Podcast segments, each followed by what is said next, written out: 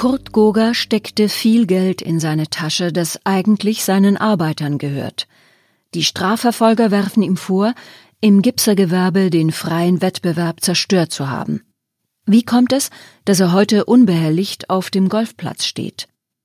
Die unglaubliche Geschichte des größten Schweizer Lohndumping-Skandals Teil 1 Gier von Philipp Albrecht und Brigitte Hörlimann gelesen von Regula Imboden Mai 2023 Loch 2 ist tückisch. Der Ball muss über ein starkes Gefälle in eine Talmulde geschlagen werden. Zur Distanz kommt der schwer abschätzbare Höhenunterschied hinzu. Doch der Mann mit Bürstenschnitt, graumeliert, spiegelnder Pilotbrille, dunkelblauem Polo, weißer Hose und einem Handschuh an seiner Linken steht hier nicht zum ersten Mal. Er positioniert sich am oberen der zwei Abschlagpunkte, wo die Spieler mit tiefem Handicap stehen dürfen, bewegt seinen Schläger kurz in Richtung des Balls und holt aus. Der Rasen absorbiert den metallischen Schlag. Mit der Handschuhhand an der Stirn folgt er der Flugbahn des Balles. Würde er sich umdrehen, sähe er das spätmittelalterliche mit zwei eleganten Türmchen bestückte Schloss Freiberg in der Steiermark, das über dem 18-Loch-Golfplatz thront. Der Sage nach hauste hier einst ein gar stolzer und hartherziger Schlossherr, ein rechter Leutschinder, der seine Untertanen grob behandelte und schändlich ausnützte. Doch Kurt Goger dreht sich nicht um. Warum sollte er auch? Hinter ihm sind nur Probleme. Gläubiger und andere Geschädigte, Staatsanwältinnen, Gewerkschafter, Polizistinnen, Journalisten. Der Fall Goger ist innerhalb von der Zürcher Staatsanwaltschaft wie eine heiße Herdöpfel von Abteilung zu Abteilung geschoben worden. Im Podcast Dritte Gewalt sprechen die AutorInnen dieses Textes, Philipp Albrecht und Brigitte Hürlimann, über ihre große Recherche. Dritte Gewalt, der Justizpodcast der Republik, jetzt auf allen Podcast-Plattformen.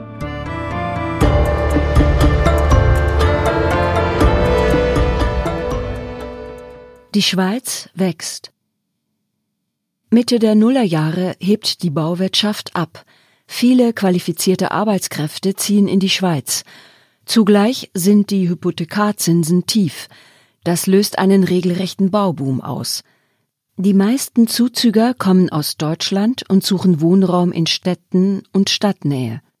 Im Schnitt werden 2009 jeden Tag 110 neue Wohnungen fertiggestellt. In den Agglomerationen ziehen Bauherren Wohntürme in die Höhe. In den Städten wird verdichtet. Kleinere Wohnhäuser und Bürogebäude weichen riesigen Überbauungen und spiegelnden Türmen, höher und prächtiger. Kurt Goger kommt 2005 mit seiner kleinen österreichischen Baufirma in die Schweiz. Bis 2015 steigen die Investitionen im Hochbau kontinuierlich von jährlich rund 35 auf 50 Milliarden Franken – es ist die Zeit für große Projekte. In Zürich beginnt die Planung für die Europaallee am Hauptbahnhof und für den Umbau des Toni-Areals im Westen der Stadt. Am Stadtrand von Bern wird das Industrieareal von Roll in ein Hochschulgelände umgestaltet. Und vor den Toren Basels entsteht mit dem Vierfeld und dem Helvetia Tower ein Wohn- und Bürokomplex.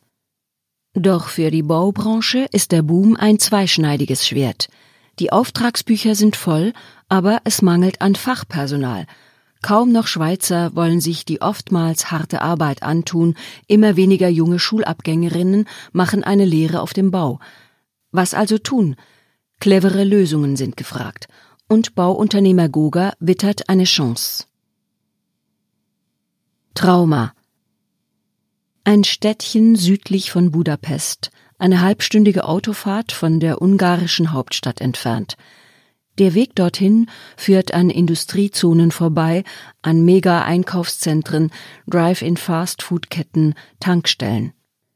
Josef Babai möchte an keinem anderen Ort der Welt leben, wie er uns sagen wird. In dieser Stadt im Nirgendwo ist er daheim, hier fühlt er sich geborgen. Sein Häuschen steht an einer schmalen Nebenstraße, die der Taxifahrer aus Budapest nur mit Mühe findet. Unter diesem Dach lebt er zusammen mit seiner Frau Andrea und seinem Sohn Josef Junior. Ein Hund an einer Kette bellt unaufhörlich, weil Fremde eine Türklingel drücken, die nicht funktioniert, und am Gittertor rütteln. Nachbarn schalten sich ein und rufen zu Babais hinüber. Die Ankunft eines Taxis aus Budapest, der Besuch von Ausländern, die kein Ungarisch reden, das hat hier Seltenheitswert. Josef Babay kennt das Ausland. Er hat dort sein Glück versucht. Als Gipser in der kleinen, reichen Schweiz. Auf den großen Baustellen, mitten im Boom. Und kehrte nach drei Jahren und drei Monaten als kranker, gebrochener, ausgebeuteter Mann zurück. Zurück in sein Häuschen, zurück zur Familie. Tagelang verschanzte er sich im Schlafzimmer. Noch nie, sagt seine Frau Andrea Babay, habe sie ihren Mann in einem derart erbärmlichen Zustand gesehen. Sie habe Freunde holen lassen, um ihn aus dem Zimmer zu bringen. Das war eine schlimme Zeit. Monatelang musste sich Josef Babay krankschreiben lassen. Und auch danach war er lange nicht in der Lage, eine neue Arbeitsstelle zu suchen.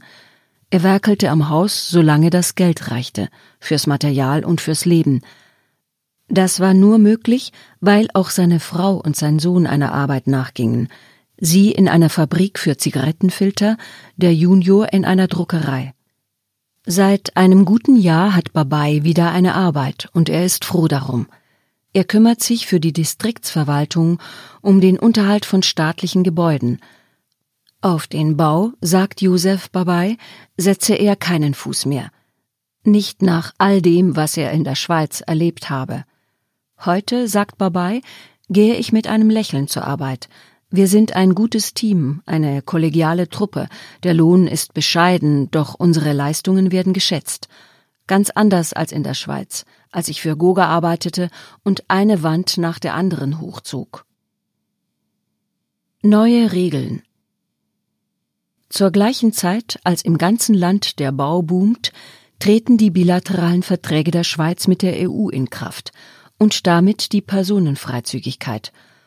Aus Angst vor billigen ausländischen Arbeitskräften, die den Schweizer Arbeitsmarkt überfluten könnten, werden ab 2004 flankierende Maßnahmen eingeführt.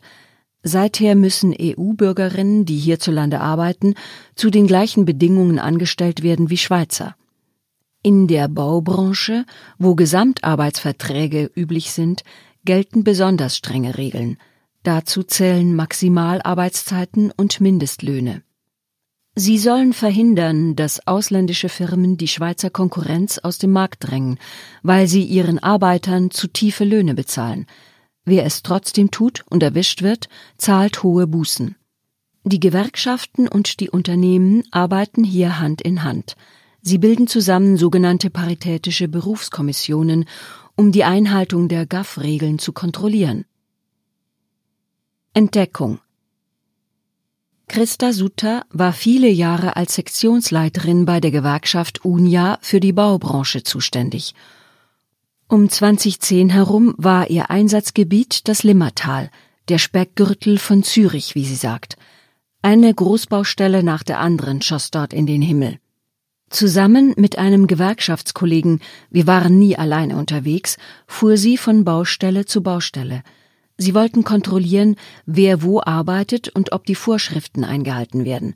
Und sie verteilten Flugblätter, verfasst in einem halben Dutzend Sprachen. An eine Großbaustelle in Zürich-Altstetten, die sie zusammen mit ihrem Kollegen überprüfte, erinnere sie sich noch sehr genau, erzählt die inzwischen pensionierte Gewerkschafterin. Der Rohbau stand, die Maurer waren abgezogen. Ich wusste, nun fängt der Innenausbau an. An diesem Tag waren nur wenige Arbeiter auf der Baustelle.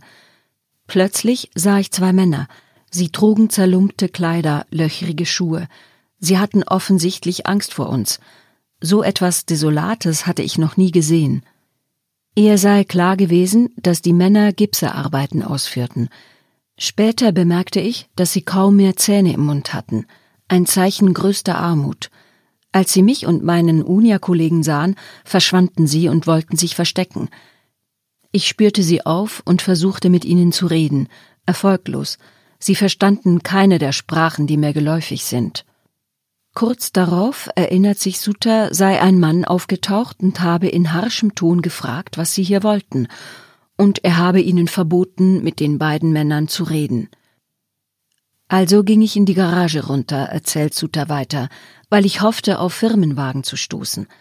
Aber es standen nur Privatwagen dort, ohne Aufschriften. Was mir auffiel, die Autos hatten ungarische Nummernschilder. Ungarische Arbeiter auf einer Schweizer Baustelle, das war mir neu, aber jetzt verstand ich, warum ich mich mit den Männern nicht verständigen konnte. Nach ihrer Entdeckung in der Garage suchte die Gewerkschafterin den Bauleiter auf und fragte, welche Firma für die Gipserarbeiten zuständig sei. Die Goga Swiss AG, lautete die Antwort. Von dieser Firma, sagt Sutta, hatte ich zu diesem Zeitpunkt noch nie gehört. Doch nach der Begegnung mit den zerlumpten, zahnlosen und verängstigten Arbeitern war mir klar, dieser Sache muss ich nachgehen. Desaster Heute, über zehn Jahre später, ist der Fall Goga ein Scherbenhaufen und ein juristisches Desaster für die Behörden. Die Strafverfolger gehen heute von rund 150 geschädigten Arbeitern aus. Neun Personen werden beschuldigt, Straftaten begangen zu haben. Etwa ein Dutzend Staatsanwältinnen und 35 Rechtsanwälte haben sich bislang mit der Aufarbeitung des größten Lohndumpingfalls der Schweiz beschäftigt. Je nach Quelle wird der mutmaßliche Schaden auf einen einstelligen oder zweistelligen Millionenbetrag beziffert. Kurt Goga und seine Goga Swiss AG hatten laut Strafverfolger jahrelang den fairen Wettbewerb im Trockenbau ausgehebelt.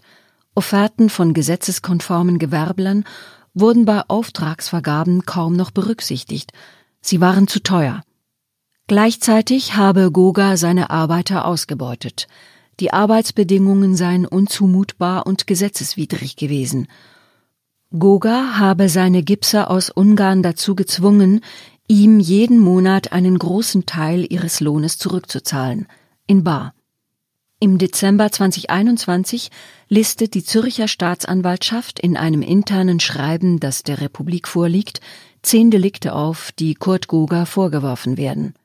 Gewerbsmäßiger Betrug, Erpressung, Urkundenfälschung, Unterdrückung von Urkunden, Wucher, ungetreue Geschäftsbesorgung, betrügerischer Konkurs, Sachbeschädigung, Unterlassung der Buchführung, falsche Anschuldigung. Dazu kommen sistierte Prozesse vor Arbeitsgericht und ein Konkursverfahren. Guten Tag, Herr Guger. Sein Haus hat die Form eines L. Es wurde in den Hang hineingebaut. Ein Flügel ist eingeschossig mit einem schmalen Streifen Garten auf den anderen Flügel wurde ein zweites Geschoss gesetzt, mit separatem Eingang. Namensschilder sucht man hier vergebens. Was die Häuser in diesem Quartier verbindet, ist die Tatsache, dass sie sich es hier nicht jeder leisten kann. Wir sind hier, um Kurt Goga zu konfrontieren. Streitet er weiterhin alles ab? Die Ausbeutung, die Lügen, die gefälschten Dokumente? Wir klingeln, aber nichts passiert. Auf dem Weg zurück zu unserem Auto, das wir ein Stück entfernt parkiert haben, blicken wir über Gleisdorf, eine unförmige, auseinandergezerrte Kleinstadt, eingebettet zwischen zwei Hügeln. Hinter dem einen liegt Graz. Wo ist Goga? Auf dem Golfplatz beim Schloss Freiberg, zehn Minuten von seinem Wohnhaus, warteten wir an diesem Tag vergeblich, stundenlang. Wir besuchten seinen alten Golfclub Bad Waltersdorf und seinen früheren Automechaniker. Dieser redete sich in Rage über seinen ehemaligen Kunden, und als wir uns verabschiedeten, sagte er Gaune können in Heaven. Ins Gefängnis. Beim alten Golfclub hat Goga Platzverbot. Wie wir unsere Autotüren schließen, rauscht ein blauer Tesla an uns vorbei. Am Steuer Kurt Goga. Wir steigen wieder aus und gehen den Weg zurück zu seinem Haus. Der Tesla steht jetzt direkt vor der Haustür. Wir klingeln. Goga öffnet und steht vor uns, braun gebrannt, blau kariertes Kurzarmhemd, beige Hose. Er ist überrascht, aber nicht freundlich überrascht. Ja, guten Tag, Herr Goga. Wir stellen uns vor. Er greift nach seinem Handy in der Hosentasche. Ich rufe jetzt die Kriminalpolizei und dann halb zu sich selbst Man hat mir gesagt, wenn jemand kommt, soll ich das tun. Drohend hält er das Gerät ein paar Zentimeter vor sein Ohr. Es gibt nichts zu sagen. Der Fall ist jetzt in Österreich. Sie haben kein Recht mehr. Verschwinden Sie von meinem Privatgrund. Wir gehen ein paar Schritte zurück. Goga schließt die Tür und öffnet sie gleich wieder. Das Handy hält er drohend in die Luft.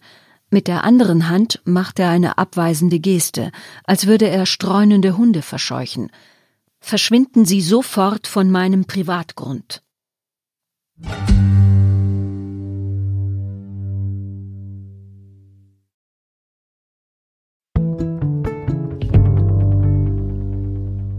Der österreichische Unternehmer Kurt Goger baut in der Schweiz mit mutmaßlich krimineller Energie ein Gipserunternehmen auf, räumt die großen Aufträge ab und landet als Ausbeuter auf der Titelseite des Blick.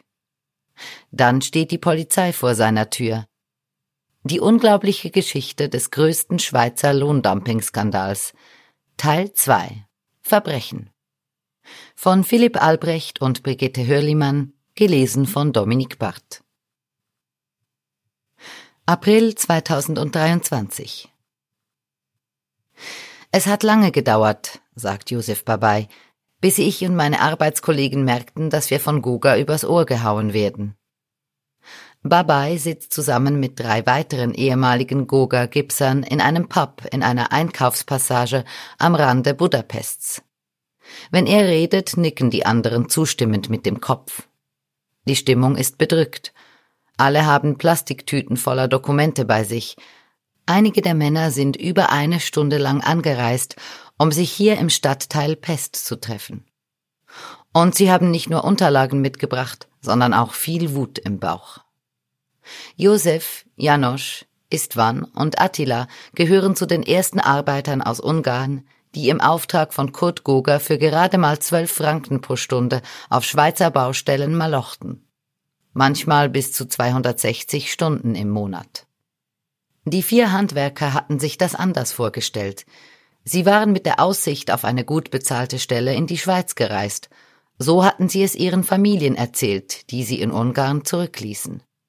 Frauen, Freundinnen und Kinder, die sich ausmalten, wie ihr neues Leben aussehen könnte welche Rechnungen endlich bezahlt werden können, Zahnarztbesuche, die nicht mehr aufgeschoben werden müssen, Schulbücher, die erschwinglich werden, Haus- und Wohnungsrenovationen, die so dringend notwendig sind. Die Ernüchterung kam auf einer Großbaustelle in Zürich. Auf dem Toni-Areal sind wir mit anderen Arbeitern ins Gespräch gekommen, erzählt Josef Babai im Budapester Pub. Wir konnten uns wegen der Sprachprobleme kaum unterhalten. Irgendwann standen wir vor einer Gipswand und fingen an, unsere Löhne aufzuschreiben und zu vergleichen. Als wir sahen, welche Zahlen die Kollegen notierten, die die gleiche Arbeit machten wie wir, fiel uns der Kiefer herunter. Große Namen Bauunternehmer Für den jungen Kurt Goger war das kein Berufsziel. Er wollte Musiker werden, doch nach einem Jahr brach er die Musikhochschule ab. Er verließ das Burgenland, wo er aufgewachsen war, und zog nach Wien. Dort arbeitete er tagsüber auf dem Bau und bildete sich in der Abendschule weiter, um bald Chef auf der Baustelle zu werden. Mit 25 verließ er Österreich. Zuerst arbeitete er als Projektleiter auf einer Hotelbaustelle in Warschau, später in gleicher Funktion in München und Berlin. So erzählte es Goger Ende November 2017 der Kantonspolizei Zürich. Ermittlungen und spätere Geständnisse von Komplizen weisen allerdings darauf hin, dass er bei dieser achtstündigen Einvernahme derart oft log, dass auch bei den Angaben zu seiner eigenen Biografie Zweifel angebracht sind. Aus der Einvernahme, die der Republik vorliegt, ist ersichtlich, dass er sich für seine Referenzen auffallend oft auf klingende Namen stützte. In München soll er das Kempinski Hotel mit aufgebaut haben und in Berlin sei er für den größten Privatinvestor von Deutschland, Dr. Kottmeier, tätig gewesen. Allerdings ist unklar, wer damit gemeint ist. 2005 soll ihn der inzwischen verstorbene Red Bull-Milliardär Dietrich Mateschitz in die Schweiz geholt haben, um als Projektleiter auf dem Bau von dessen Cube Hotel in Savonin zu arbeiten. Doch in Wahrheit hatte Mateschitz mit dem Bau nichts am Hut. Er besaß lediglich zehn Prozent der Anteile einer Hotelprojektierungsfirma, die das Cube bauen ließ. Goga lebte und arbeitete von nun an in der Schweiz. In Österreich hatte er kurz zuvor ein teures Bauprojekt versenkt.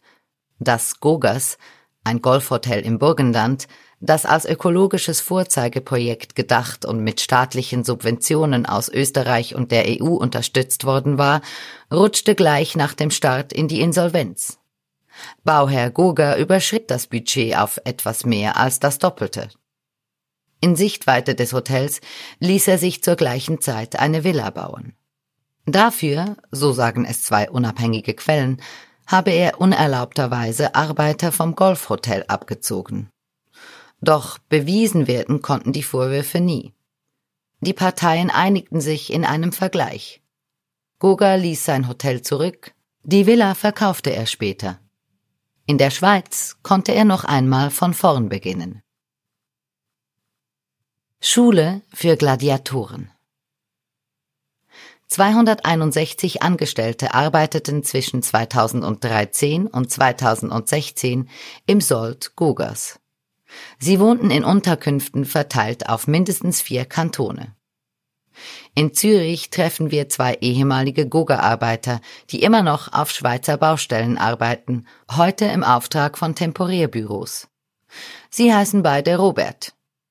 Die Firma wies dem einen Robert 2012 eine Unterkunft in Ottikon im Zürcher Oberland zu.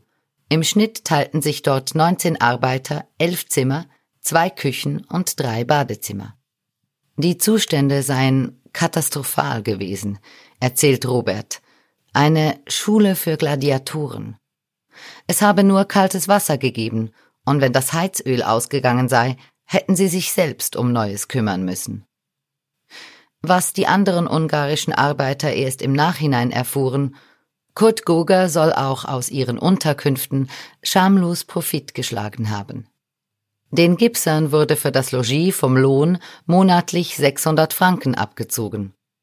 Wie die Strafverfolger der Staatsanwaltschaft Zürich festhalten, bezahlte Goga für die Miete der Unterkunft monatlich 3200 Franken kassierte aber von seinen Gipsern bei durchschnittlicher Belegung monatlich 11.400 Franken. Goga begründete die ungewöhnlich hohen Wohnabzüge mit Entschädigungen für die Einrichtung, die Reinigung sowie für die Heizung. Der andere Robert war in Bern untergebracht. Als dort die Bauarbeiten fertig waren, musste er jeden Tag nach Winterthur auf eine Baustelle fahren, vier Monate lang.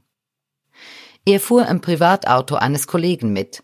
Doch Goga zog ihm eine monatliche Pauschale von 150 Franken für die Mitbenutzung eines Geschäftsautos vom Lohn ab. Ich frage mich, ob Goga gut schlafen kann, obwohl er uns noch so viel Geld schuldet, sagt er. Man habe Kurt Goga angesehen, sagt einer der beiden Roberts, dass er das Geld liebe. Das war ihm wichtiger, als sich um die Menschen zu kümmern.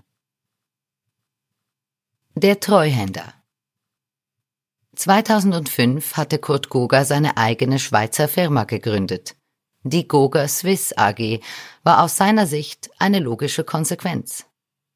Als Projektleiter beim Cube Hotel in Savonin hatte er eine Ausschreibung für Trockenbauarbeiten gemacht und festgestellt, dass die Offerten der Schweizer Gipserfirmen mindestens 300 Prozent über seinem Budget lagen. Das konnte er mit eigenen Leuten günstiger machen. So sagte er es der Zürcher Kantonspolizei, als er im November 2017 einvernommen wurde. Unterstützung bei seiner Firma in der Schweiz erhielt Goga von einem Treuhänder, der bis heute in einer Zürcher Goldküstengemeinde ansässig ist. Der Treuhänder vermittelte dem Österreicher eine Schweizer Aktiengesellschaft, aus der schließlich die Goga Swiss AG entstand. Firmensitz Dietlikon, Kanton Zürich, wo Goga sich auch eine Wohnung mietete. Um die Finanzen kümmerte sich der Treuhänder. Dieser hatte damals neben Goga noch andere illustre Kunden. So war er in einen großen Bestechungsfall in der Bundesverwaltung verwickelt. 2019 verurteilte ihn in diesem Zusammenhang die Bundesanwaltschaft mittels Strafbefehl wegen Bestechen, Geldwäscherei, Urkundenfälschung und ungeteuer Geschäftsbesorgung. Zuerst war die Goga Swiss AG mit einer Handvoll österreichischen Arbeitern auf Bündner Baustellen aktiv. 2006 erhielt Goga für das Dolder Grand Hotel erstmals einen Auftrag in Zürich. Es folgten weitere kleinere und mittelgroße Aufträge in Graubünden, St. Gallen, später auch in Bern und wieder in Zürich. Im Sommer 2011 erhöhte Goga das Aktienkapital von 100.000 auf 250.000 Franken, ein Indiz für starkes Wachstum. Kurz darauf erhielt Goga Swiss den Auftrag für die Gipserarbeiten im Zürcher Toni-Areal. Wo einst der größte Milchverarbeitungsbetrieb Europas stand, ließ der Kanton Zürich einen Hochschulkomplex mit 100 Wohnungen bauen. Gogas erster großer Prestigebau.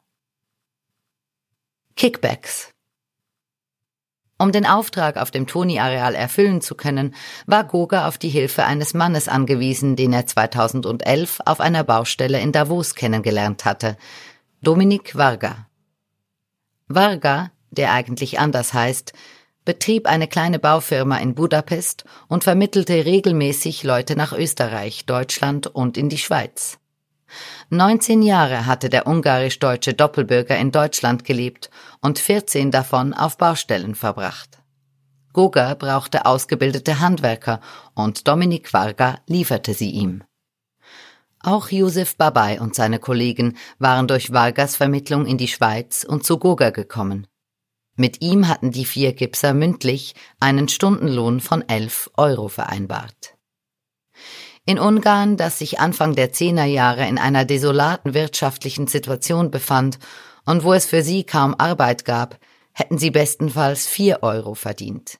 Sie hinterfragten ihren Schweizer Lohn nicht, auch dann nicht, als eine merkwürdige Praxis eingeführt wurde.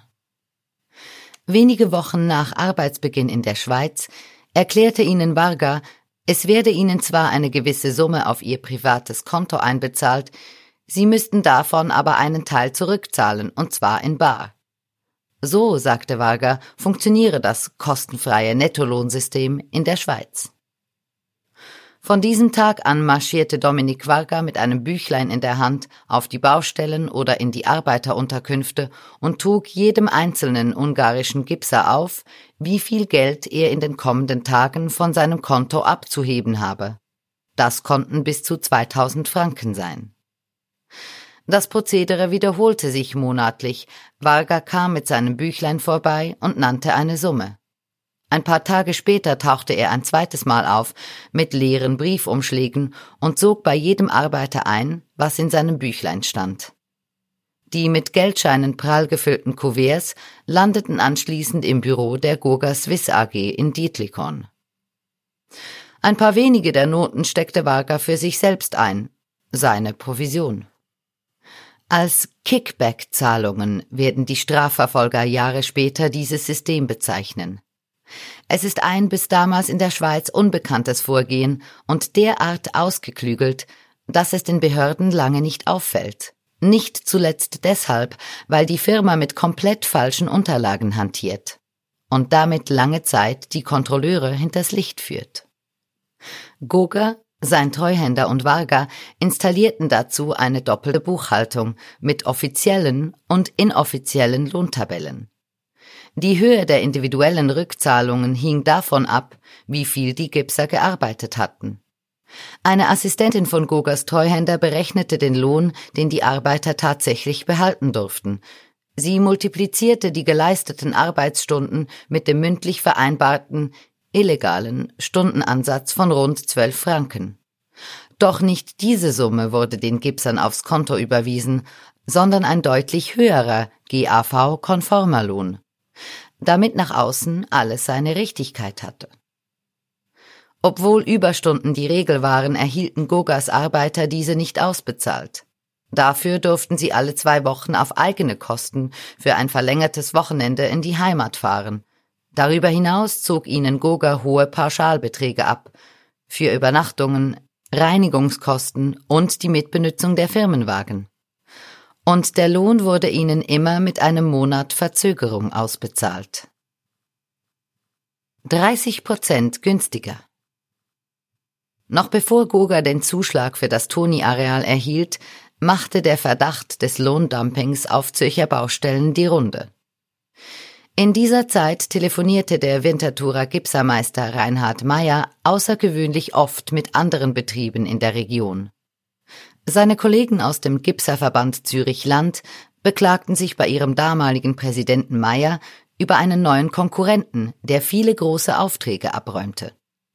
Die Firma habe es besonders auf öffentliche Aufträge abgesehen, wo stets der günstigste Anbieter den Zuschlag erhält.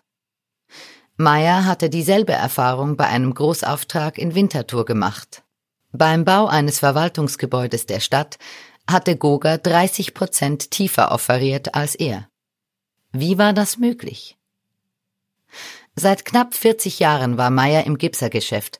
Manchmal stieß er auf kleine Firmen, die mit ausländischem Personal bei privaten Aufträgen mit sehr tiefen Preisen offerierten. Doch diesmal war die Sache anders.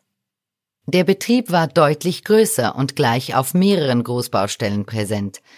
Meyer rechnete mehrmals nach und konnte nicht glauben, dass dieser Goga so viel effizienter arbeitet. Etwas war faul.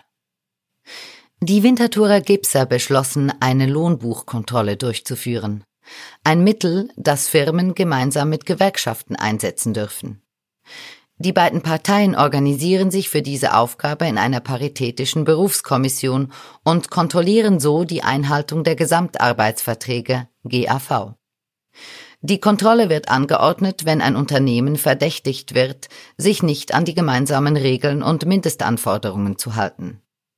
Der Lohndumpingverdacht sollte eigentlich auch das zuständige kantonale Amt auf den Plan rufen. In Zürich ist dies das Amt für Wirtschaft und Arbeit. Es wurde nach Meyers Lohnbuchkontrolle gleich dreimal innerhalb dreier Jahre von unterschiedlichen Stellen auf Goga hingewiesen. 2011 meldeten sich die Kollegen aus dem Kanton Graubünden.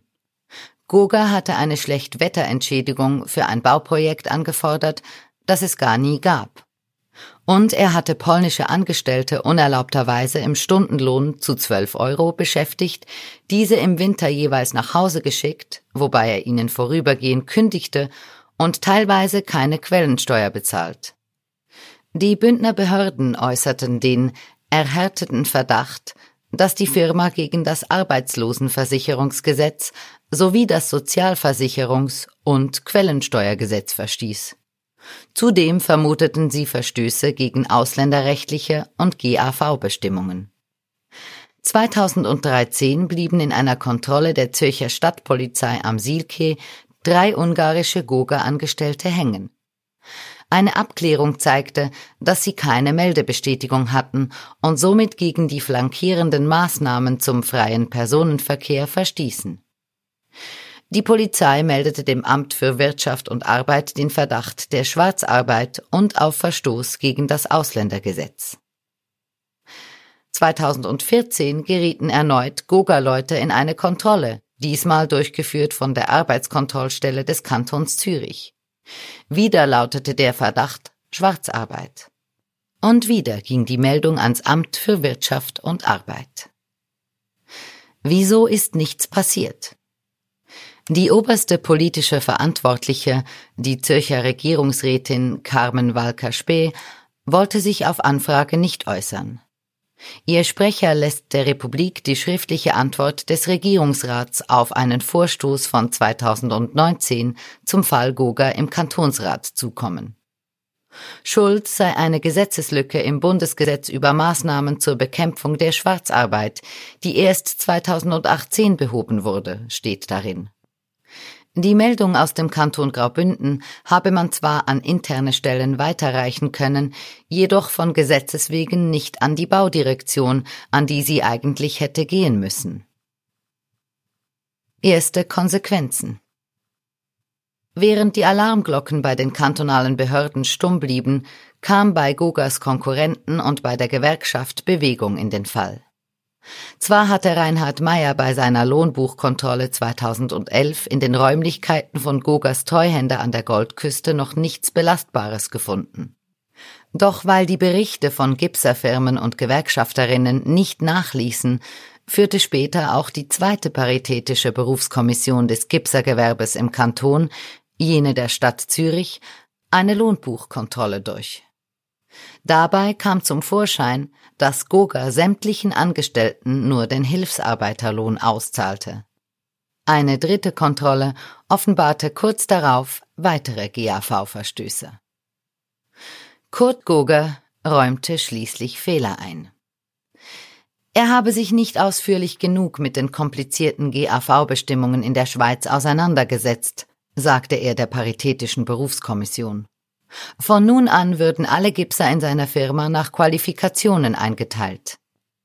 Die Parteien vereinbarten, den 45 betroffenen Gipsern seien die geschuldeten Beiträge zu überweisen. Insgesamt 310.000 Franken. Doch das Geld gelangte nie zu den ungarischen Gipsern. Wie Untersuchungsdokumente zeigen, die der Republik vorliegen, ließ Goga seine Gipser leere oder mit einem für sie unverständlichen deutschen Text bedruckte Zettel unterschreiben.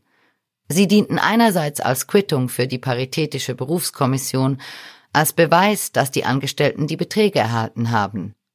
Andererseits schrieb im Nachhinein jemand auf die Zettel, dass die Gipser keine rechtlichen Schritte gegen Goga Swiss ergreifen würden. Josef Babay und seine Kollegen bestätigen, was auch die Berufskommission später feststellte. Die Gipser haben keinen roten Rappen erhalten. Wir mussten mehrfach weiße Blätter unterschreiben, erinnert sich Babay. Uns war klar, wer reklamiert, riskiert den Job. 2015 Es ist eisig kalt an diesem Februarmorgen am Fuße des Zürcher Oertlibergs. Immerhin gibt's heißen Kaffee und Gipfeli für alle. Die Gipser stehen herum und warten, bis sie befragt werden. Einige schlottern. Die Gewerkschaft Unja hat ihnen den Zugang auf die Baustelle des Hotel Atlantis verwehrt. Eingepackt in eine dicke rote Unja-Jacke steht auch Kista Suter zwischen den Gipsern. Mittlerweile sind mehr als drei Jahre vergangen, seit sie unweit von hier in Zürich-Altstetten zum ersten Mal auf ungarische Goga-Leute getroffen ist. In der Zwischenzeit hat sie auf Baustellen Informationen gesammelt und für eine Weile die Goga Swiss AG aus den Augen verloren. Flankiert von Übersetzern nehmen Suter und ihre Gewerkschaftskolleginnen die Personalien der Ungarn auf. In einer Liste tragen sie ein, seit wann sie für Goga arbeiten, was sie verdienen und wie viele Stunden sie pro Woche arbeiten. Auch die Beträge, die diese in Bar zurückgeben müssen, werden eingetragen. Für Sutter ist das endlich der Beleg für die Kickback-Zahlungen, die bis heute in keiner Lohnbuchkontrolle nachgewiesen werden konnten. Später lässt sie die Aussagen der Arbeiter über die Rückzahlungen notariell beglaubigen. Am nächsten Tag titelt der Blick Lohnklau, die üblen Machenschaften einer Schweizer Gipserfirma. Tags darauf prangt das Bild des Firmenchefs auf der Titelseite. Der Ausbeuter, Gipsermeister Kurt Goger, verletzt den GAV gleich mehrfach. Er streitet alles ab. Am Tag nach der Atlantis-Aktion müssen alle Arbeiter auf Geheiß des Chefs eine vorformulierte Erklärung unterschreiben. Darauf steht, sie hätten nie Lohnrückzahlungen leisten müssen und sie bekämen den Mindestlohn plus sämtliche Überstunden ausbezahlt. Zwei von ihnen weigern sich und fordern das Geld zurück, das ihnen zustehe. Goga entlässt sie fristlos. In den nächsten sieben Wochen erscheint Gogas Konterfei noch an sechs weiteren Tagen im Blick. Drei Tage nach der Aktion vor dem Hotel Atlantis lässt die Zeitung Reinhard Meyer zu Wort kommen. Der Gipsermeister, der nebenbei Boxtrainer ist, lässt sich in Boxhandschuhen ablichten. Dazu die Zeile Dieser Gipser sagt den Lohndampern den Kampf an. Er sei schockiert über die Zustände bei Goga Swiss, sagt Meyer. Man behandle die Leute dort wie Sklaven. Auch andere Medien berichten nach dem Blick über den bis dahin und bis heute größten bekannten Lohndumpingfall der Schweiz und darüber, wie die Gewerkschaft UNIA die Gunst der Stunde nutzt und weitere Baustellen von Goga besetzt. Mit Bannern und Trillerpfeifen blockieren sie die Arbeiten im FIFA-Museum in Zürich-Enge, in der Großüberbauung Tick-Trick-Track in Zürich-Binz, im Limmert Tower in Dietikon und im Helvetia Tower in Pratteln. Aufgeschreckt durch die Berichterstattung fordern Gogas Auftraggeber Antworten – Generalunternehmen wollen wissen, ob an der Story was dran sei, zum Beispiel der Baukonzern Implenia. Zitat Sehr geehrter Herr Gugger, mit Befremden mussten wir aus der Presse entnehmen, dass Ihre Firma in Verbindung mit Lohndumping genannt wird. Die Presseberichte zum Thema Lohndumping im Hotel Atlantis zwingen uns dazu, Ihnen dieses Schreiben zukommen zu lassen. Wir fordern Sie auf, die in den Presseberichten genannten Missstände uns gegenüber glaubhaft zu widerlegen, die werkvertraglichen Verpflichtungen einzuhalten und dafür besorgt zu sein, dass die Implenia Schweiz AG als Auftraggeber der Goga Swiss AG im Zuge von Ermittlungen hinsichtlich Lohndumping in oben genannter Sache schadlos gehalten wird. Wir erwarten Ihre schriftliche Stellungnahme mit einer lückenlosen und gesetzeskonformen Darstellung Ihrer Anstellungsbedingungen, welche Sie uns gegenüber im Rahmen der Solidarhaftung angegeben und bestätigt haben, bis zum 3. März 2015. Freundliche Grüße, Implenia Schweiz AG. Zitat Ende. Der Zürcher Rechtsanwalt Adrian Bachmann setzt für Goga die ersten Klagen auf. Gegen die Gewerkschaft Unia und den Ringier Verlag. Später zieht er die zwei Ex-Angestellten in Ungarn, die ihre Unterschrift verweigert hatten, wegen Persönlichkeitsverletzung vor Gericht. Außerdem klagt er gegen die Gipserverbände von Zürich und Winterthur, gegen Christa Sutter, ihren Chef Roman Burger, der die Region Zürich-Schaffhausen der Unia leitet, und gegen den damaligen Blickjournalisten und Co-Autor dieses Textes, der über Goga geschrieben hat. Über einen zweiten Anwalt verklagt Goga zwei weitere Ex-Angestellte wegen Erpressung und Verleumdung. Die Gerichte treten auf die meisten Vorwürfe gar nicht ein oder weisen sie teilweise ab. In mindestens drei Fällen einigt man sich außergerichtlich. Zwölf Tage nach der Atlantis-Aktion lädt die UNIA gemeinsam mit den beiden paritätischen Kommissionen von Zürich Stadt und Zürich Land zu einer Pressekonferenz. Sie wollen das Lohndumping-System von Goga erklären und demonstrieren, dass sie es gemeinsam bekämpfen. Auch Reinhard Meyer ist da, genauso wie vier Goga Swissgipser, die sich der UNIA angeschlossen haben, darunter auch Josef Babay. Dem Schweizer Radio und Fernsehen SRF, das über die Medienkonferenz berichtet, antwortet Goga schriftlich, es gab nie Geldrückgaben und es gibt erst recht keine gefälschten Unterlagen, und wenn ich von mehreren Millionen Franken lese, die den Arbeitern vorenthalten sein sollen, kann ich nur noch lachen. Schließlich reagieren die Generalunternehmen. Goga hat es nicht geschafft, deren Bedenken zu beseitigen. Anfang April gibt ihm Plenia bekannt, der Firma keine Aufträge mehr zu vergeben, bis die Vorwürfe aufgearbeitet sind. Die SBB werfen Goga per sofort aus der Baustelle Sielpost, wo später Google einziehen wird. Andere prüfen die Zusammenarbeit. Im Juni 2015 erscheint Goga zu einem Streitgespräch mit Roman Burger von der UNIA bei Talk täglich, wenige Tage nachdem sich die Weltwoche hinter ihn gestellt hatte und Vorwürfe der Gipserverbände und der Gewerkschaft als Kampagne der UNIA bezeichnet hatte. Burger beschreibt in wenigen Sätzen das Lohndumping-System von Guga.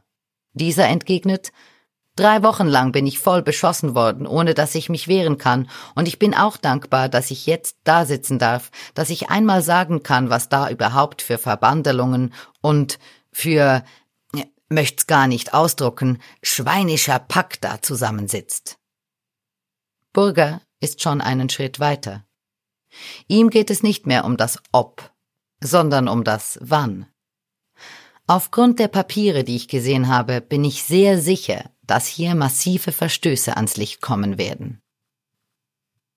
Verhaftung An einem frühen Mittwochmorgen, es ist der 25. Oktober 2017, wird Kurt Goger verhaftet. Eineinhalb Jahre zuvor, im April 2016, hatte die Paritätische Berufskommission für das Gipsergewerbe bei der auf Wirtschaftskriminalität spezialisierten Staatsanwaltschaft 3 des Kantons Zürich Strafanzeige eingereicht. Als die Handschellen klicken, sieht es ganz danach aus, als ob die Vorwürfe endlich ernst genommen und ein mutmaßlicher krimineller Bauunternehmer und seine Komplizen zur Rechenschaft gezogen werden. Doch wie so oft wird es anders kommen.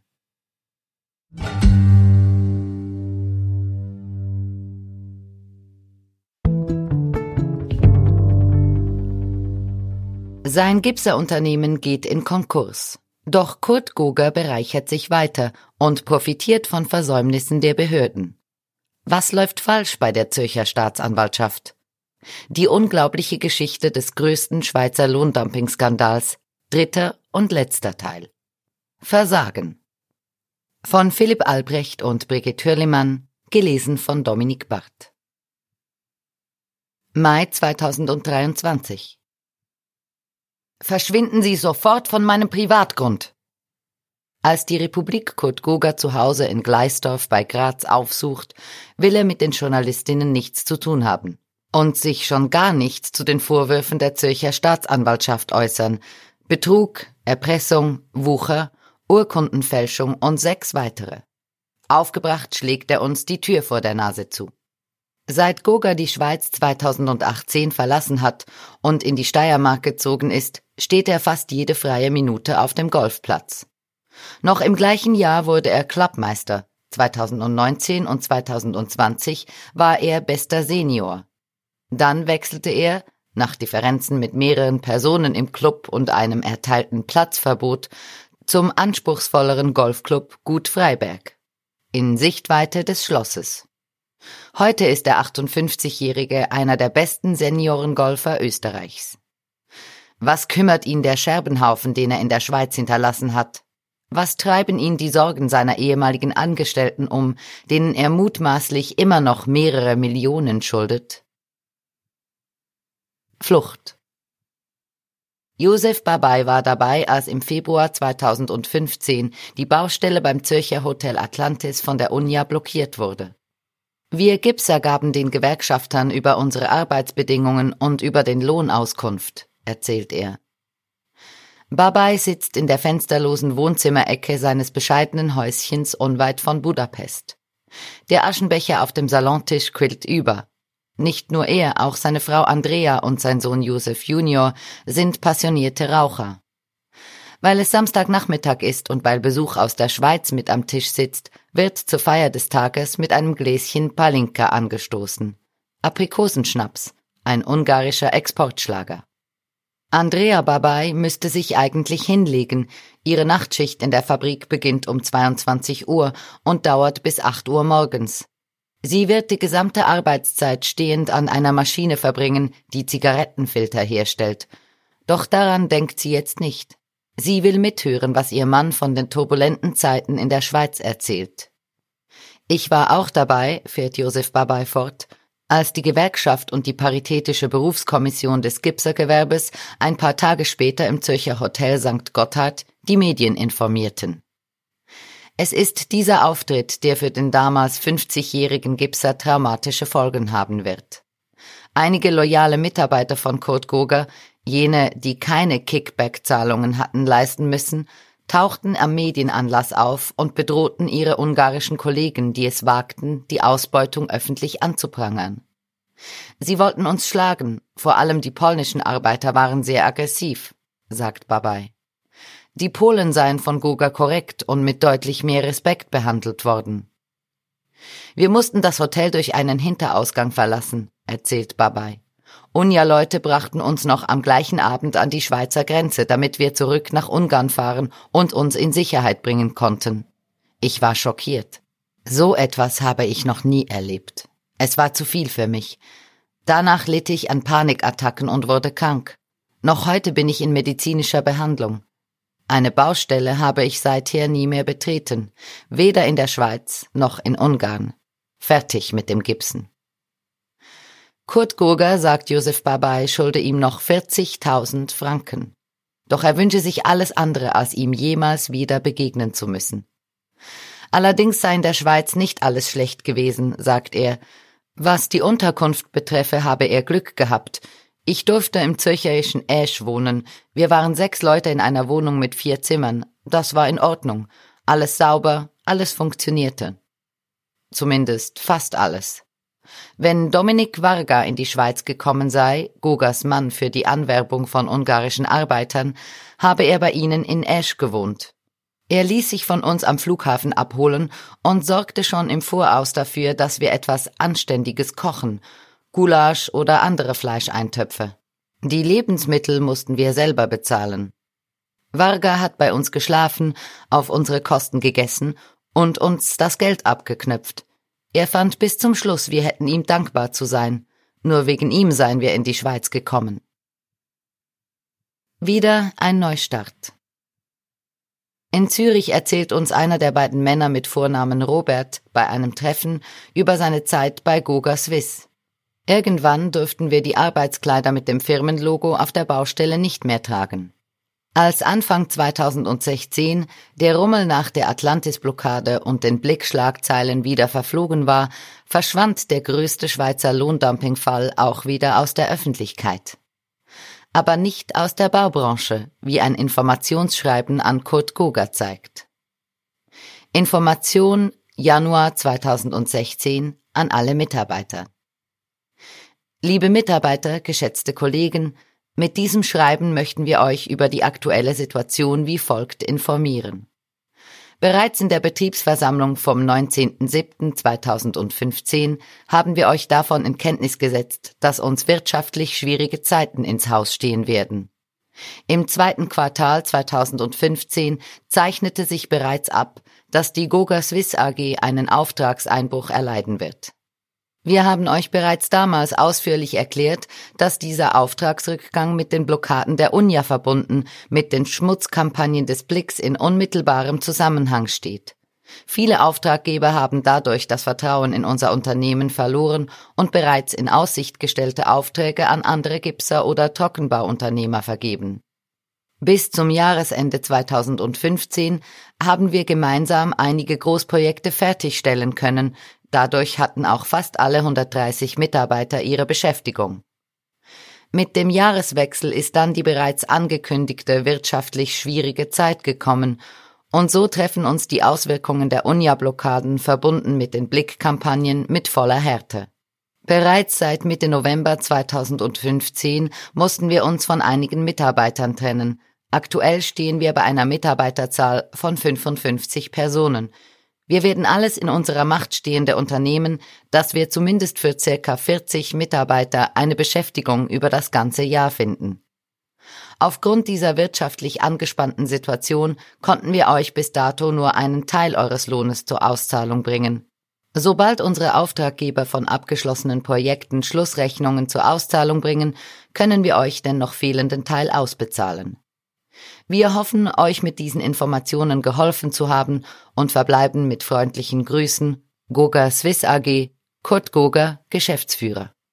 Informationsschreiben Goga Swiss AG 2016 Die Marke Goga Swiss ist nun eine Hypothek. Die Firma gerät in Zahlungsnot, Sozialversicherungsbeträge in der Höhe von über 300.000 Franken sind hängig, Weitere 200.000 Franken schuldet Kurt Goger seinem Anwalt. Zu dieser Zeit trifft das kantonale Steueramt Zürich bei der Goga Swiss AG auf vermutlich fiktive Rechnungen. Dies zeigt ein Einschätzungsentscheid, der der Republik vorliegt. Der Steuerkommissär traut der ungewöhnlichen und absonderlichen Gepflogenheit nicht, Dienstleistungen über ungarische Firmen abzuwickeln und diese in Bar zu bezahlen. Von einer Strafanzeige wegen Steuerbetrugs sieht er aus unerklärlichen Gründen ab. Kurt Goger überführt die verbliebenen Aufträge und Angestellten in eine neue Firma, die Sico AG. Bei Goga Swiss gibt's für viele Mitarbeiter nur noch den halben Lohn, dafür ein Jobangebot der Sico. Als Geschäftsführer setzt Goga einen Kumpan aus seiner bisherigen Geschäftsleitung ein. Im Verwaltungsrat sitzen seine damalige Gattin und sein Treuhänder von der Goldküste. Der Geschäftsführer der SIKO verspricht den Ungarn Arbeit und Geld, wenn auch nur so viel wie bei Goga zu normalen Zeiten. Einige lassen sich darauf ein und unterschreiben neue Arbeitsverträge, andere stellen Bedingungen, fordern Sicherheiten, zum Beispiel, dass der Lohn nicht mehr einen Monat später ausbezahlt wird. Oder bessere Unterkünfte. Der neue Geschäftsleiter sei wütend geworden, erzählt einer der beiden Roberts. Er fragte, ob mir bewusst sei, mit wem ich es zu tun hätte. Ich antwortete, dass mir das egal sei. Robert unterschreibt nicht. Klagen 2016 beschäftigt sich das Zürcher Handelsgericht noch immer mit Gogas Klage gegen den Blick. Der Vertrag sieht seine Chancen auf einen Erfolg zunehmend schwinden. Ein Journalistenteam einer ungarischen Ringier-Zeitung scheiterte beim Versuch, in Ungarn notariell beglaubigte Aussagen von früheren Gogern-Gipsern zu den Kickback-Zahlungen einzuholen. Dazu kommt, dass einige Goga-Mitarbeiter, die Goga belastet haben, ihre Aussagen widerriefen. Dass sie bedroht oder dafür bezahlt wurden, lässt sich nicht beweisen. Deshalb sieht sich Ringier zu einem Vergleich gezwungen. Goga verlangt eine Million Entschädigung, man findet sich bei 300.000 Franken. Dafür lässt der Verlag mehrere Goga-Artikel aus dem Internet und der Mediendatenbank SMD verschwinden. Zudem verpflichtet sich Ringier dazu, bestimmte Formulierungen im Zusammenhang mit Goga künftig nicht mehr zu verwenden. Goga hat offenbar fest mit einer Ringier-Entschädigung gerechnet. Denn Dokumente, die der Republik vorliegen, zeigen, dass er mehreren Gläubigern einen Teil davon in Aussicht gestellt hat. Dafür sahen sie von einer Betreibung ab, was Goga zunächst die Insolvenz ersparte. Ein Teil des Geldes geht auch an seinen Anwalt Adrian Bachmann, bei dem aber trotzdem noch Rechnungen offen bleiben. Deshalb kühlt sich auch die Beziehung zwischen den beiden ab. Das zeigt ein Mailverkehr, den wir hier zusammengefasst wiedergeben. Sehr geehrter Herr Goger, es stehen wichtige Termine im Strafverfahren gegen Burger an und Sie schulden mir noch immer 140.000 Franken. Sehr geehrter Herr R. A. Bachmann, ich habe schon 800.000 Franken an Gerichts- und Anwaltkosten ausgegeben. Wieso stellen Sie mich jetzt an den Pranger? Wollen Sie etwa sagen, dass sich mein Kampf nicht gelohnt hat? Sehr geehrter Herr Goger, danke für Ihre Antwort. Ihnen ist schon bewusst, dass die Kosten so hoch sind, weil Sie so viele Gegner haben. Sie bezahlen uns nicht fürs Däumchen drehen, sondern für die 60 gerichtlichen Eingaben, die wir für Sie machen mussten. Aber nichts für ungut, Sie können die offenen Rechnungen von mir aus in Raten zahlen. Paraphrasierter Mailverkehr zwischen Kurt Goger und Adrian Bachmann, 20. bis 25. Juli 2017 Weniger Erfolg als bei Ringier hat Goga mit seinen anderen Anzeigen. Das Verfahren gegen Unja-Gewerkschafter Roman Burger wird später eingestellt und der Beschuldigte mit 50.000 Franken entschädigt. Burgers Kollegin Christa Sutter wird freigesprochen. Und auch gegen Reinhard Meyer, den Winterthurer Gipsermeister mit den Boxhandschuhen und zwei ehemalige Angestellte, klagt Goga erfolglos. Abgesehen von der Ringier-Klage spülen Gogers juristische Aktionen kein neues Geld in die Kasse. Und neue Aufträge sind erst recht keine in Sicht. Freiheit Nach seiner Festnahme im Oktober 2017 bleibt Kurt Goger nicht lange in Haft. Zwar beantragt die Staatsanwaltschaft Untersuchungshaft. Die Strafverfolger unterlassen es aber, der Haftrichterin sämtliche vorliegende Dokumente einzureichen. Sie wären notwendig, um zu belegen und zu begründen, warum Untersuchungshaft für Kurt Goger nötig und verhältnismäßig ist. Die Haftrichterin entscheidet, den Unternehmer aus Österreich nach zwei Tagen wieder laufen zu lassen. In aller Regel passiert das Gegenteil. Haftrichter ordnen bei entsprechenden Anträgen in neun von zehn Fällen Untersuchungshaft an. Vier Wochen nach seiner Freilassung wird Kurt Goger von einem polizeilichen Ermittler zu einer Einvernahme vorgeladen. Sie dauert acht Stunden. Der Polizist konfrontiert ihn mit einem Vorwurf nach dem anderen. Goger streitet alles ab. Wie weit sind die Vorwürfe der UNIA berechtigt bezüglich des Lohndumpings? Diese sind in keiner Weise berechtigt. Wir haben unsere Mitarbeiter immer entsprechend dem GAV-Lohn bezahlt. Gab es tatsächlich Mitarbeiterlöhne, welche zu tief waren? Nein. Wer hat, hatte das Sagen in der Firma? Ich. Aus der Einvernahme der Kantonspolizei Zürich mit Kurt Goger am 29. November 2017. Die Ermittler haben zu diesem Zeitpunkt keine Beweise für die Kickback-Zahlungen. Nach der Einvernahme entschließt sich Kurt Goger, seine Firma zu liquidieren. Mit einer provisorischen Nachlassstundung verschafft er sich vier Monate Zeit. Diese Mittel ermöglichen es einer Firma, ohne Wissen der Gläubiger, die Insolvenz abzuwenden. So kann sie weiter Aufträge erledigen und Material bestellen, um Schulden zu tilgen. Aber Goga nutzt die Nachlassstundung für etwas anderes. Er zieht auch noch das letzte Geld aus der Firma. Als er damit fertig ist, verlässt er die Schweiz. Bis die Schweizer Ermittler dem Kickback-System endlich auf die Schliche kommen, ist Kurt Goger längst über alle Berge. Im Winter 2018 schreiben ihn die Zürcher Strafverfolger international zur Verhaftung aus. Im Januar 2019 wird er bei einem Golfturnier in Norditalien erkannt. Die italienischen Behörden schlagen zu, begnügen sich aber damit, den Festgenommenen in einem Hotel unter Hausarrest zu stellen. Goger bleibt nicht lange im Arrest und setzt sich in die Heimat ab. Als österreichischer Staatsbürger kann er nicht an die Schweiz ausgeliefert werden. Der Kronzeuge spricht. Wer bestimmte, dass Sie die Differenzbeträge, also die Kickbacks, einzogen? Ich habe das für die ungarischen Mitarbeiter eingezogen und ich wurde von Herrn Goger dazu beauftragt. Sie sagten, Sie hätten Goger schützen wollen. Warum? Das habe ich Herrn Goger versprochen. Und die Gegenleistung von Goger? Es gab keine Gegenleistung von Herrn Goger. Also hielten sie ihren Kopf für Kurt Goger hin, ohne dass sie eine Absicherung seinerseits hatten? Ich habe meinen Kopf nicht hingehalten. Mit meiner Aussage habe ich mich auch selber geschützt, weil ich wusste, dass Herr Goger sehr gute Anwälte hat und ich alleine ohne Herrn Goger keine Chance habe.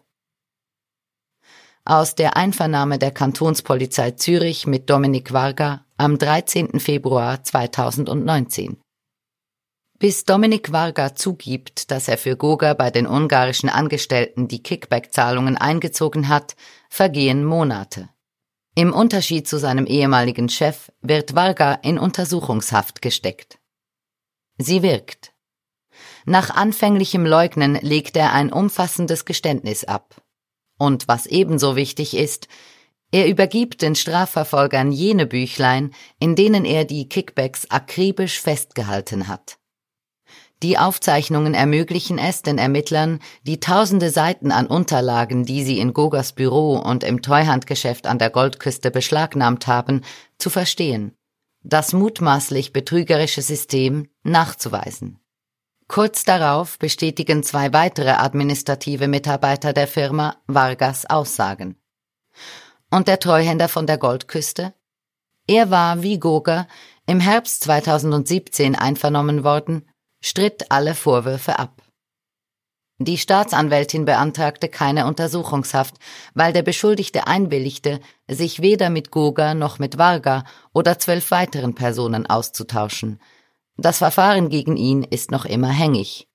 Er geht bis heute seinen Geschäften nach. Totalversagen Über sieben Jahre lang haben sich die Zürcher Strafverfolgungsbehörden mit Goga beschäftigt. Knapp 150 geschädigte Arbeiter aus Ungarn warten bis heute auf ihr Geld und auf Gerechtigkeit. Darauf, dass die Schweiz Kurt Goger und dessen Komplizen bestraft, die sie jahrelang ausgebeutet haben. Doch bisher musste sich niemand vor Gericht verantworten. Keine einzige Anklageschrift wurde eingereicht, kein Strafbefehl erlassen. Wie ist das möglich? Das Verfahren wanderte bei der Zürcher Staatsanwaltschaft wie eine heiße Kartoffel von einer Abteilung zur nächsten und wieder zurück. Die Liste der Staatsanwältinnen, die das Dossier auf ihrem Pult hatten, umfasst mehr als ein Dutzend Namen, darunter auch von der Oberstaatsanwaltschaft, dem höchsten Gremium der Zürcher Strafverfolger, das für das Management, die Ressourcenverteilung und das Festlegen von Prioritäten zuständig ist. Eigentlich verfügt der Kanton Zürich über eine auf Wirtschaftskriminalität und internationale Rechtshilfe spezialisierte Staatsanwaltschaft. Bei ihr war im April 2016 die Strafanzeige gegen Kurt Goger und seine Komplizen eingegangen. Doch der Fall wurde als zu wenig komplex eingestuft für die spezialisierte Abteilung. Obwohl einer ihrer Staatsanwälte Ende 2016 der Oberstaatsanwaltschaft schrieb und festhielt, Ein Kompetenzzentrum müsse sich des Falls annehmen. Es brauche eine koordinierte Verhaftsaktion. Die rechtlichen Komponenten seien sehr kompliziert. Es liege wohl ein Medienschlüsselfall vor. Und es gehe um das Ansehen und die Reputation der Staatsanwaltschaft des Kantons Zürich. Wäre er ernst genommen worden, die ersten Urteile wären längst gefällt. Die Rechtsvertreterinnen der Geschädigten, dazu gehören neben den ungarischen Gipsern auch die Gewerkschaft Unja und die Gipserverbände, sprechen von einem Totalversagen der Zürcher Staatsanwaltschaft. Die Bedeutung und die Komplexität des Falls sei in einem nie dagewesenen Ausmaß unterschätzt, ein Fehler nach dem anderen begangen worden. In Hintergrundgesprächen heißt es auch aus dem Umfeld der Strafverfolger, die Aufarbeitung des Falls sei kein Ruhmesblatt für die Staatsanwaltschaft. Ende April dieses Jahres reicht Magda Zielmann, Anwältin der UNIA, bei der Zürcher Justizdirektorin Jacqueline Fehr eine Aufsichtsbeschwerde gegen die Staatsanwaltschaft II und Staatsanwalt Umberto Bayerola ein, jenem Strafverfolger, bei dem die heiße Kartoffel zuletzt im Frühling 2021 gelandet ist. Zielmann verlangt, es seien umgehend alle Maßnahmen zu treffen, damit die Strafuntersuchungen endlich und rechtskonform beendet werden könnten. Der Fall sei zu priorisieren. Doch Bayerola hat das Verfahren gegen Goga im Juli 2022 an Österreich abgetreten, weil der Gesuchte sich dorthin abgesetzt hat. Die Verfahren gegen die übrigen acht Beschuldigten sind nach wie vor bei der Staatsanwaltschaft in Zürich hängig. Die neue Ausgangslage bedeutet, die österreichischen Strafverfolgerinnen müssen sich von der Pike auf in den Fall Goga einarbeiten, der sich ausschließlich in der Schweiz abspielte. Und Aktenberge durchforsten, die während mehr als sieben Jahren bei der Zürcher Staatsanwaltschaft lagen. Auf Anfrage der Republik bestätigt die Zentrale Staatsanwaltschaft zur Verfolgung von Wirtschaftsstrafsachen und Korruption in Wien, sie habe auf Ersuchen der Schweiz die besagte Strafsache übernommen. Über den Stand des Verfahrens werden keine Auskünfte erteilt. Bei der Zürcher Staatsanwaltschaft sagt Rechtsanwältin Magda Zielmann, sei im Fall Goga kaum je ein Strafverfolgungswille erkennbar gewesen, ganz im Gegensatz zu anderen Fällen.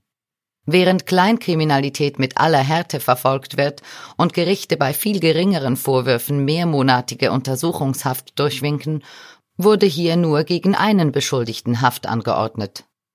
Dass es den ungarischen Mittelsmann traf und die finanzstarken österreichischen und Schweizer Hauptbeschuldigten laufen gelassen wurden, ist meines Erachtens kein Zufall. Der Fall, sagt Zielmann weiter, zeige beispielhaft, wie nachlässig die Schweizer Behörden mit Fällen struktureller Kriminalität umgingen. Die Ungleichbehandlung von Arm und Reich ist augenfällig. Bei Verdacht auf Sozialhilfebetrug werden die Leute bei noch so kleinen Beträgen konsequent angezeigt, während hier der Staat trotz massiver Schäden systematisch weggeschaut hat. Das setze sich auch im Strafverfahren fort.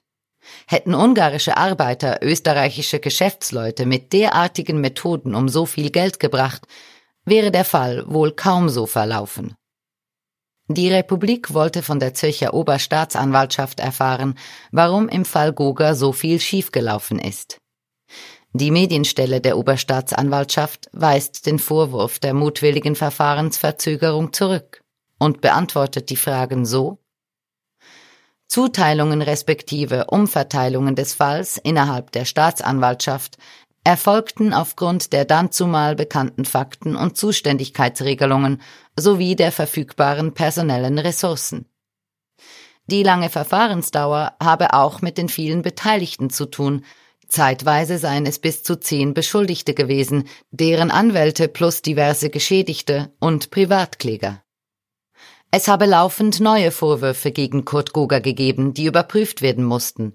Das habe sich komplexitätserhöhend ausgewirkt.